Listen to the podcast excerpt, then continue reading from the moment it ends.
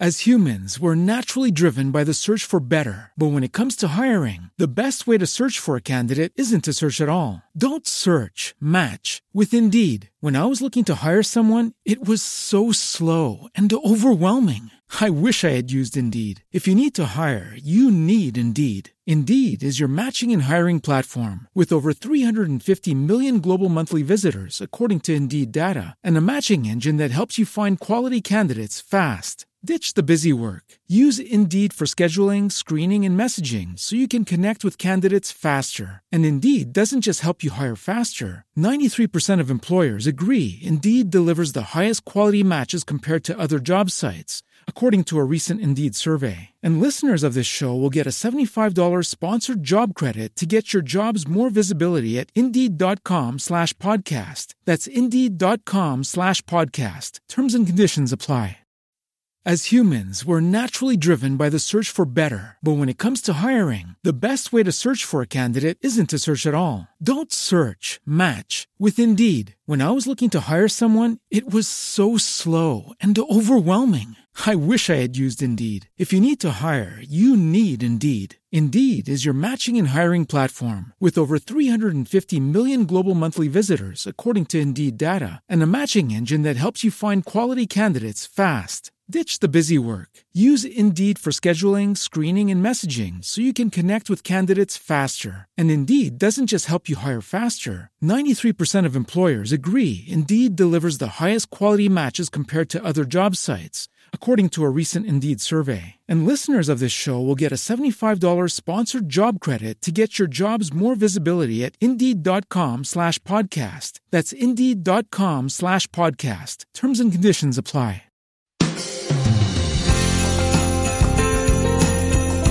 Hola, soy Sixto Porras de Enfoque a la Familia. Quiero darle la bienvenida al programa El día de hoy.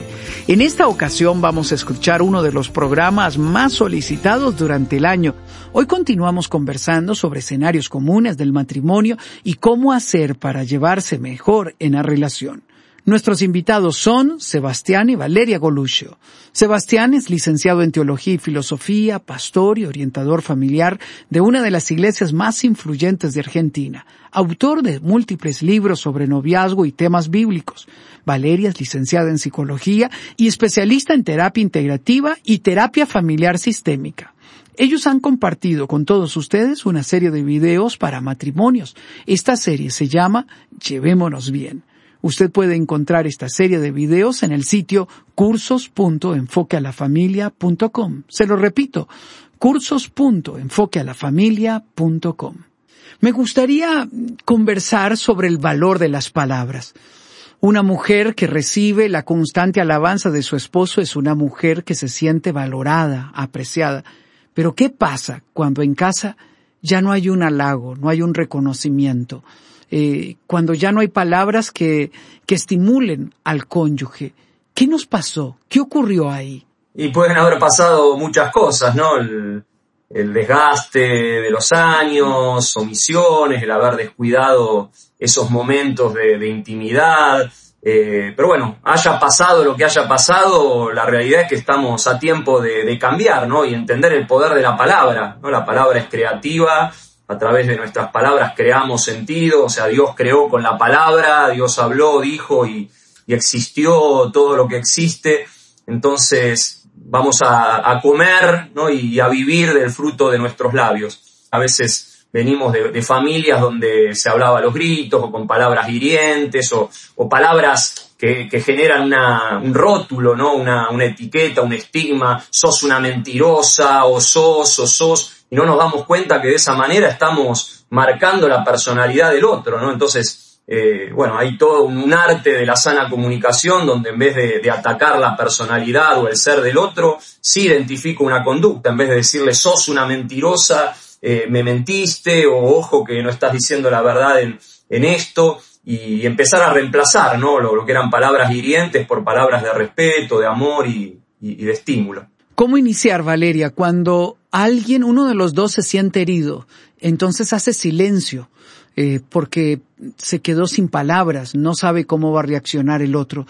¿Cómo le digo a mi cónyuge que sus gritos me duelen? que el silencio que castiga me hace sentir una persona que no vale nada. ¿Cómo inicio este diálogo con el cónyuge? Bueno, muchas veces el silencio es una manera de afrontamiento, ¿no? Ante esa situación que, que, me duele. Y tiene que ver mucho con la personalidad. Hay personas que deciden el silencio porque si no atacarían y eso sería peor. Y hay otros que el silencio tiene que ver con desprecio, ¿no? Con ignorar a la otra persona y eso, y eso duele. Por eso siempre es bueno poder hablar las cosas no por en el momento que están, que queman, ¿no? En esos momentos donde, donde hay grito, a veces el correrse un poquito y tomar un poco de aire ayuda a poder después decir las cosas de la mejor manera. Hoy está estudiado que seis segundos nomás, ¿eh? seis segundos que uno piensa, ya la respuesta puede ser totalmente diferente, ¿no?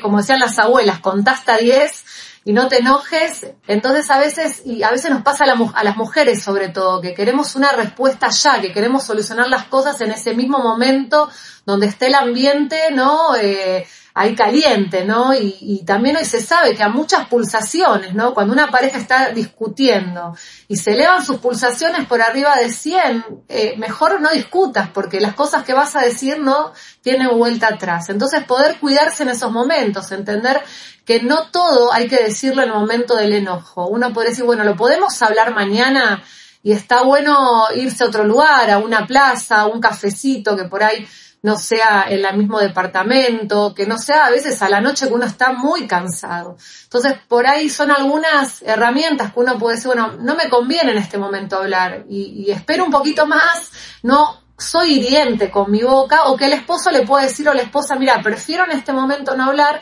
¿por qué no lo hacemos mañana? Pero que no, no seguir insistiendo, bueno, háblame, dale, decímelo, porque ahí empiezan las peleas que después no paran. Entonces, entender los tiempos del otro no significa que no se va a hablar, pero lo vamos a hablar de una manera más madura al otro día, en otro momento, o cuando los chicos estén durmiendo, eh, y bueno, y esto ayuda mucho. Antes de continuar con el programa, queremos recomendarle una evaluación para matrimonios. Es un test que le va a ayudar a usted a identificar cuáles áreas está flaqueando su matrimonio y cuáles son habilidades que deben desarrollar para hacer crecer su relación. Queremos que su matrimonio sea próspero y saludable y por eso le invitamos a realizar esta evaluación gratuita para matrimonios. Aquí usted identificará áreas claves en las que su matrimonio va a mejorar y las herramientas que le ayudarán a fortalecer su vínculo con su cónyuge. Haga hoy la evaluación, visite el sitio enfoquealafamilia.com barra inclinada recursos. Se lo recuerdo, enfoquealafamilia.com barra inclinada recursos. Usted se puede divertir haciendo este test junto con su cónyuge mientras hacen crecer su matrimonio. Continuemos con el programa. En Enfoque a la Familia hemos hecho varios programas de radio con mi hijo Esteban, quien es asesor en el campo financiero, sobre cómo manejar mejor las finanzas en el matrimonio. Y este es uno de los principales temas de discusión en los matrimonios. ¿Qué hacer cuando uno de los dos se gasta todo el salario sin medir que hay un presupuesto que cumplir? ¿Cómo hablar del tema? ¿Cómo hacer que las finanzas, en lugar de que sean algo que nos distancie o que nos haga vivir enojados, nos permita alcanzar nuestras metas? No, primero, perdón si somos reiterativos con el concepto, pero esto es la base de, todo, ¿no? Si no nos sabemos nosotros, eh, va a haber problemas, ¿no? Y aplicado a lo económico, que no haya tu plata, mi plata, sino es nuestra plata. Eh, este es el ABC ¿no? de una sana administración, una caja común, no importa quién gana más o quién gana menos, o si uno trabaja o el otro no, es la plata de, la familia y la administramos, las decisiones las tomamos eh, de forma mancomunada, de común acuerdo, en base a un presupuesto, como bien decías, y siempre en la pareja hay alguno que es más eh, organizado o, prolijo y que puede ser el administrador o la administradora. Nuestros problemas generalmente ocurren cuando uno se corta solo y toma decisiones sin eh, haberlo consultado, consensuado con el, el cónyuge o maneja una plata ahí secreta que ahí es donde generalmente se aparecen los problemas, pero si nos manejamos con transparencia y con orden y con esta mentalidad de, nosotros, eh, funciona bien. Eh, por ahí un poco es volver de nuevo a nuestros orígenes, ¿no? Porque esto no es del día a la mañana. Cada uno tiene una teoría de cómo llevar adelante una economía de una casa. Y a veces nos encontramos en el matrimonio, no es que de un día para otro la persona se gasta todo el dinero, ¿sí? Sino que algo empieza a suceder. Esto se tiene que construir. Las conductas a veces tardan en transformarse. Si vengo de 25 años que la economía de hogar, de mi hogar, de mis papás fue de una manera, es muy difícil que de un día para otro esto cambie. Por eso eh, hacemos mucho hincapié en el noviazgo, ¿no? De trabajar el tema económico en el noviazgo y no cuando se casan y de repente se enteran que tienen dos maneras diferentes de llevar la billetera. Eh, y esto hay que trabajarlo. Nada es mágico ni nada es de un día para el otro. Por eso está bueno que puedan ser acompañados y ponerse de acuerdo en esto. ¿Qué le pasa a esa mujer que se quiere gastar todo? O qué le pasa a ese hombre que no permite que esta mujer por ahí se compre algo, ¿no? Por poner un ejemplo. Entonces, bueno, poder charlarlo, hablarlo y, buscar consejo en gente que sepa sobre este tema como tu hijo, ponele. Sí, establecer como matrimonio y como familia un, estándar de vida económico en, común, ¿no? Eso es lo que más cuesta, sobre todo al principio, porque suele pasar lo que decía Vale, ¿no? Que uno viene de un hogar eh, abundancia, donde despilfarraban o gastaban en cosas supuestamente superfluas, y otro que viene, como decimos acá en Argentina, de un hogar gasolero, ¿no? Bien austero, donde nunca un gustito. Bueno, el más austero tendrá que aprender a, a ser más generoso o, darse esos gustos eh, sanos, no estamos hablando de cosas así ostentosas, ¿no? Y viceversa, el que venía de una familia más abundante, aprender a, a reducirse y, y nada, estar en sintonía en, cuanto a los objetivos económicos y materiales. Y no importa quién lo administre, como lo ha dicho Sebastián, quien debe de hacerlo es quien mejor maneja los números, quien lo pueda llevar con mayor tranquilidad. Y número dos, como sabiamente lo han expresado, no es tu dinero y mi dinero, es nuestro dinero y va a un fondo común. Lo administramos en función de un presupuesto. Otra de las realidades que viven los matrimonios es la intimidad en el matrimonio. Esta puede irse perdiendo con el tiempo, por la costumbre, por las obligaciones en la crianza de nuestros hijos. ¿Qué consejo le han dado ustedes a los matrimonios que quieren mejorar su intimidad eh, sexual y su intimidad emocional en el matrimonio? Sí, primero que la, sexualidad no sea un tema tabú en, el matrimonio, ¿no?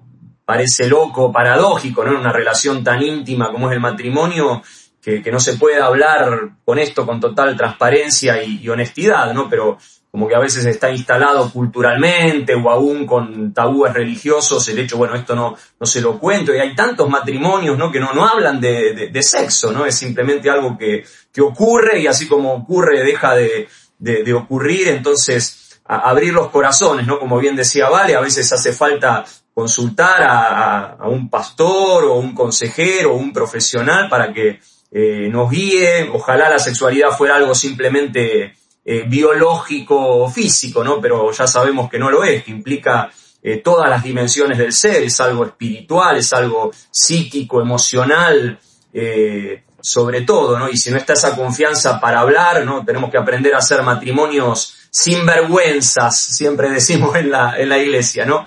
y ser honestos, hay experiencias a veces que nos han marcado de, abuso o de traumas sexuales que tienen que, sanarse para disfrutar de esa sexualidad plena, que de nuevo no tiene que ver solo con el coito, tiene que ver con hacer el amor, ¿no? Construir esa relación de amor íntima y, profunda. Entonces, aprender a ver la sexualidad en esa dimensión holística, integral, y, hablar del tema entre nosotros y, buscar ayuda. Significa desde la mañana cuando me levanto hasta la tarde, a la noche cuando por ahí estamos en esa intimidad, ¿no? Tiene que ver con esa palabra agradable que le digo al otro, con esa cercanía, eh, con el tratarlo bien, con el poder ver la necesidad del otro. Y eso también va llevando naturalmente a querer ese encuentro íntimo, que es lo que diferencia una pareja de unos buenos amigos. Eh, hoy está enfocado la sexualidad solamente en lo que es eh, el coito o lo biológico y eso dista totalmente, como decía Sebi, de, la realidad. Todo empieza desde ese buenos días, mi amor,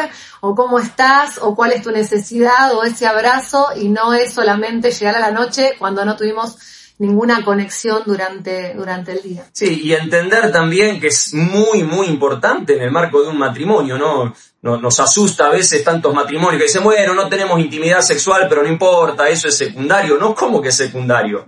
el amor eros, el amor erótico es lo que hace singular a esta relación de, pareja. O sea, yo puedo tener un, amor de amistad con un montón de, amigos o un amor eh, ¿no? De, compasión, de entrega con gente a quien ayudo y sirvo, pero lo que hace única y singular esta relación conyugal matrimonial es justamente el amor eh, erótico, ¿no? Y lamentablemente muchas parejas se resignan a simplemente ser buenos amigos, que, que bueno, se llevan bien, pero han perdido eh, la, entidad o aquello que los hace realmente matrimonio y, pareja, ¿no? Y Dios diseñó la sexualidad, ¿no? Para que se ponga cada vez mejor, ¿no? Y que dure aún en la vejez, ¿no? Porque, eh, de nuevo, no tiene que ver solamente con una cuestión física o biológica, sino con esa intimidad, con el amor romántico, eh, el amor erótico, y eso es hasta, hasta viejitos. Esperemos que así sea y si usted está luchando en alguna de estas áreas, le animamos a que busque ayuda.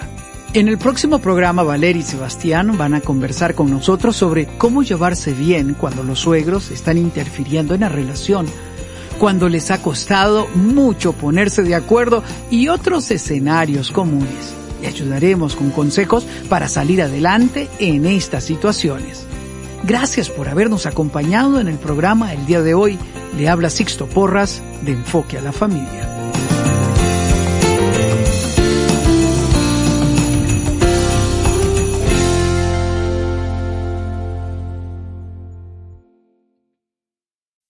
As humans, we're naturally driven by the search for better. But when it comes to hiring, the best way to search for a candidate isn't to search at all. Don't search, match with Indeed. When I was looking to hire someone, it was so slow and overwhelming. I wish I had used Indeed. If you need to hire, you need Indeed. Indeed is your matching and hiring platform with over 350 million global monthly visitors, according to Indeed data, and a matching engine that helps you find quality candidates fast. Ditch the busy work. Use Indeed for scheduling, screening, and messaging so you can connect with candidates faster. And Indeed doesn't just help you hire faster. 93% of employers agree Indeed delivers the highest quality matches compared to other job sites, according to a recent Indeed survey. And listeners of this show will get a $75 sponsored job credit to get your jobs more visibility at Indeed.com slash podcast. That's Indeed.com slash podcast. Terms and conditions apply.